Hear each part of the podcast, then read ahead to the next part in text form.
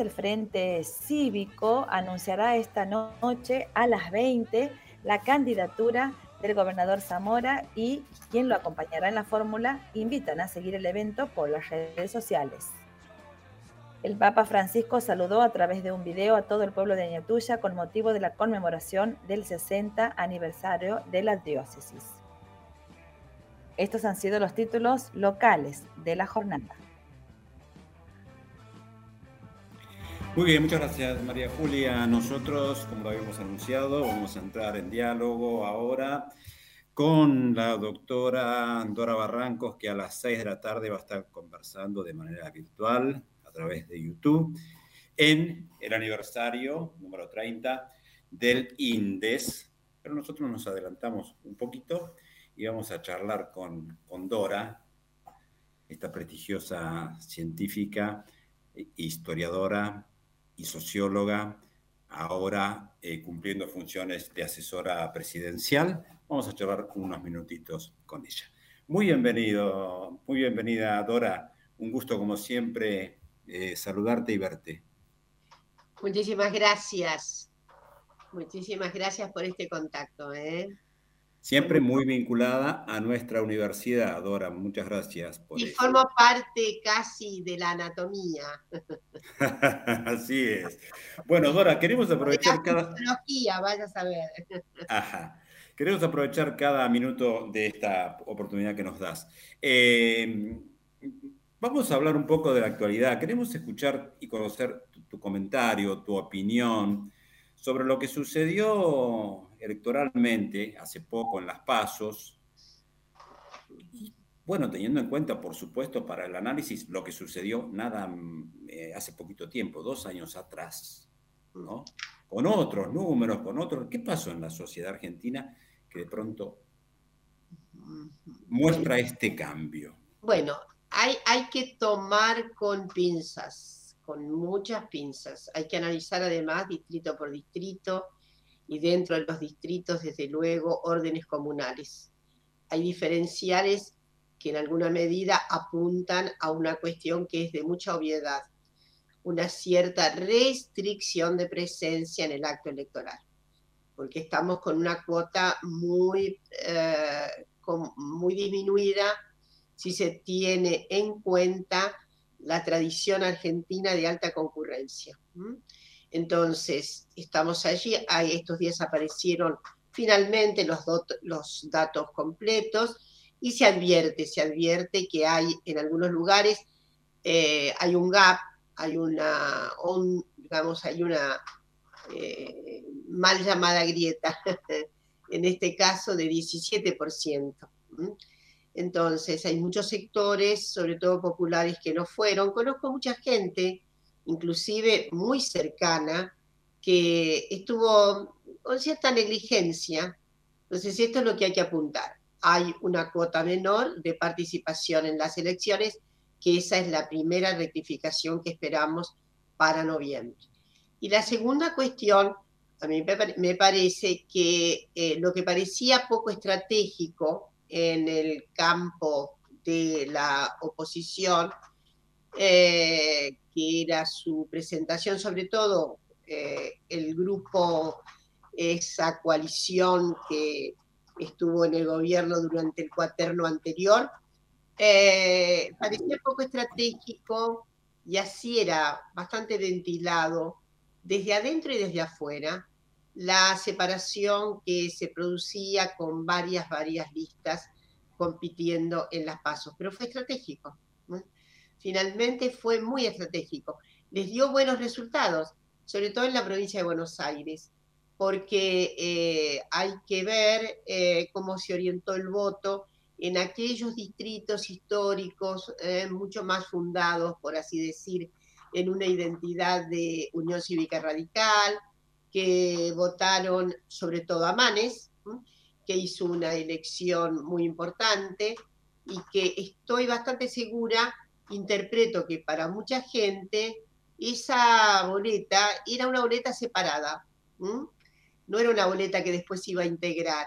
¿eh? Yo entiendo que todavía debemos investigar más, pero tengo la impresión por algunos comentarios, por algunas, eh, en fin, impresiones que he recogido de algunas zonas, que efectivamente la gente creía que votaba a una boleta radical. Entonces, eso también hay que tenerlo.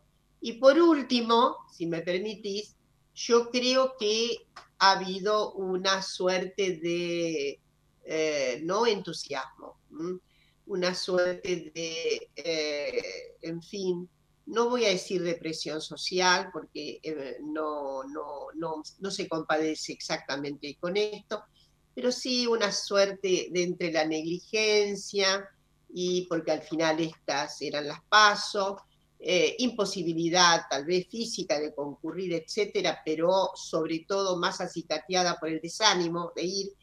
Y bueno, y hay que pensar finalmente que estamos mm, felizmente remontando la durísima curva de una pandemia desoladora.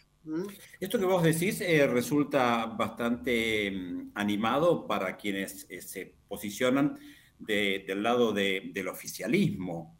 Eh, ¿Vos crees que las elecciones del 14 de noviembre van a reflejar unos números más favorables al gobierno? Hago una apuesta, hago una apuesta ah, fuerte, hago una apuesta. Eh, yo tengo una constitución, eh, digamos, de personalidad que me hace siempre ser una optimista sin redención, una optimista irredenta, que es la, la, eh, yo creo que es un núcleo de fortaleza para la acción, ¿no? porque con el pesimismo no vamos a ninguna parte. entonces, yo eh, creo que hay que hacer esa apuesta, pero a esa apuesta hay que, hay que redundar en una acción eh, que es bien hasta muscular, hay que moverse, ¿no? Eh, y bueno, estoy muy entusiasmada en todo caso con la reanimación que se está produciendo en algunos distritos, sobre todo en la provincia de Buenos Aires, que ustedes me disculparán, son las, las zonas más cercanas, ¿no? y digo, eh, me, me, es más difícil ocultar lo que pasa en las provincias del interior. Es más Entiendo, con esto insisto, que en cada lugar, en cada lugar hay alguna referencia común, pero que hay una serie de factores que son particulares eh, a esa condición de posibilidad de cada lugar, ¿no? Entonces, eh, digo, me parece que ha vuelto el entusiasmo después de semejante tsunami y sobre todo pensando que lo que está enfrente es una vuelta dramática a un pasado que es asiago y que efectivamente eh, afecta profundamente la vida de, eh, de nuestra sociedad, sobre todo los sectores más pobres que han sufrido tanto con la pandemia. Estamos hablando con la doctora Dora Barrancos, la vas a poder escuchar también a la tarde a través de, la celebración de los 30 años del INDES de manera virtual. Después te voy a contar más sobre eso.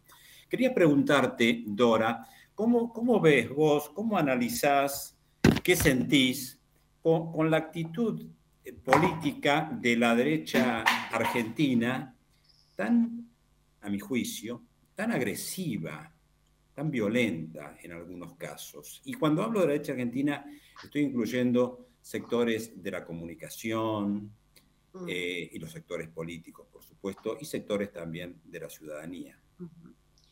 Hay una circunstancia que tal vez está eh, exhibiéndose en todo el mundo con relación a la virulencia eh, de las derechas que se constata insisto, en varios lugares del mundo. ¿no?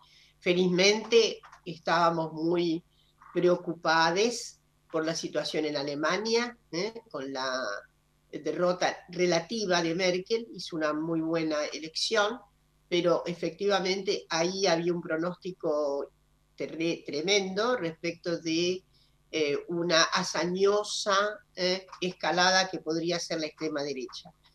Eh, pero eso felizmente no ocurrió. En cuanto a nuestro país, sí hay una, una circunstancia que demerita completamente las relaciones elementales de la política, ¿no? Eh, hay una exacerbación eh, crispación, un aumento exacerbado, por otra parte, de la violencia misógina ¿eh? que hemos visto estos días. En general, en el mundo también las derechas han encontrado ahora programas. Antes eran ciertas estabilidades mentales, pero personales, reaccionarias, ¿no? Eh, estar contra las feministas, estar contra las personas homosexuales. Eso era era un orden personal en las derechas, en las personas que adherieron a las derechas. Hoy la novedad es que eso se, se ha constituido en programa de las derechas. Las derechas tienen programas antifeministas, eh, homofóbicos, lesbofóbicos, transfóbicos, etcétera, etcétera. Esto preocupa. Preocupa porque ahí sí hay una, eh, se llega a una situación de, en donde se va extremando, ¿no? Se va extremando el, orden de la palabra sale ya con un cierto vigor a un orden otro, ¿no? Y, eh, nos preocupa muchísimo. Eh, yo creo que también hay una desesperación. Las derechas en la Argentina se dicen liberales, no lo son, no lo son, solamente un, pequeño sector de, tal vez, eh, digo, tal vez algunas endechas del radicalismo, pero en conjunto en el conjunto no son expresivamente liberales, hay muy poca gente liberal. ¿eh? Esto es, una, esto es lo, lo, que más desconcierta, porque en realidad hay unos comportamientos que tienen más que ver con culturas fascistas que con culturas liberales. Entonces, justamente el detrimento orgánico de estar contra las feministas, contra los derechos personalísimos, contra el aumento de derechos del Estado de Ciudadanía de las personas, en orden a justamente sus caracterizaciones sexogenéricas, sociogenéricas y demás, eh, en realidad es, eh, es un abollado, ¿eh? está abollado, está averiada la matriz liberal. Porque siempre he insistido, no leer los clásicos. Estos, estos liberales no leer los clásicos y no quiero ni siquiera examinar en este momento, no, no, no quiero examinar alguna conducta exacerbada de algún candidato que está apareciendo ahí, que, parece, eh, que parece flamígera fórmula sacramentada y no un estilo liberal. Eh, entonces, eh, hay una pérdida del sentido republicano gravísimo en estos, en estos ataques, en estos agravios, ¿no? en estas persecuciones, en estas hostilidades que además obviamente están muy, muy eh, eh, prohijadas por algo que es tan fantástico y que al mismo tiempo nos da tantos problemas, las famosas redes, ¿no? Que no tienen, no hay control de calidad en realidad en lo que se dice en las redes. ¿eh? y no, no se trata de, de, que estemos con cruzadas censuradoras, ni mucho menos. El problema son los agravios que, sobre los cuales no hay retractación. Y bueno, y hay, hay individuos que efectivamente están en el marco eso, de tratar, destruir, ¿eh? afectar la integridad de las personas, sobre todo de las mujeres, que es lo que se ha puesto de moda, como hemos visto eh, ahora con relación a Florencia Cariñano, que ha sido eh, un ataque desorbitado, espasmódico, bueno, injurioso y que, en fin, en otros lugares estaría severamente sancionado. Imagino que, bueno, además la saga, ¿no? Contra la, Florencia, ¿no? Eh, También. Dora, Dora Barrancos, quiero hacerte una última pregunta. Eh, me gustaría escuchar tu, comentario sobre eh, el caso Milagro Salas. Mm. Bueno, el caso Milagro, nuestra amada Milagro, nunca eh, dijo pasar por alto la oportunidad para mandarle abrazos constrictores. Yo tengo un amor enorme por Milagro, por su obra y también algo así como, el, eh, ella significa el, propio, de este lado el esperpento de la persecución, ¿no? sus persecutores, son esperpénticos. Ahora bien, ahí hay una consideración legal que eh, efectivamente está siendo siempre muy ponderada. Eh, eh, debemos tener un poco más de paciencia. Yo sé que la paciencia de Milagro eh, no es ilimitada y la de nadie debería ser ilimitada en orden a estas injurias. Pero tengo, tengo también la esperanza, ahí tengo esperanza, ¿eh?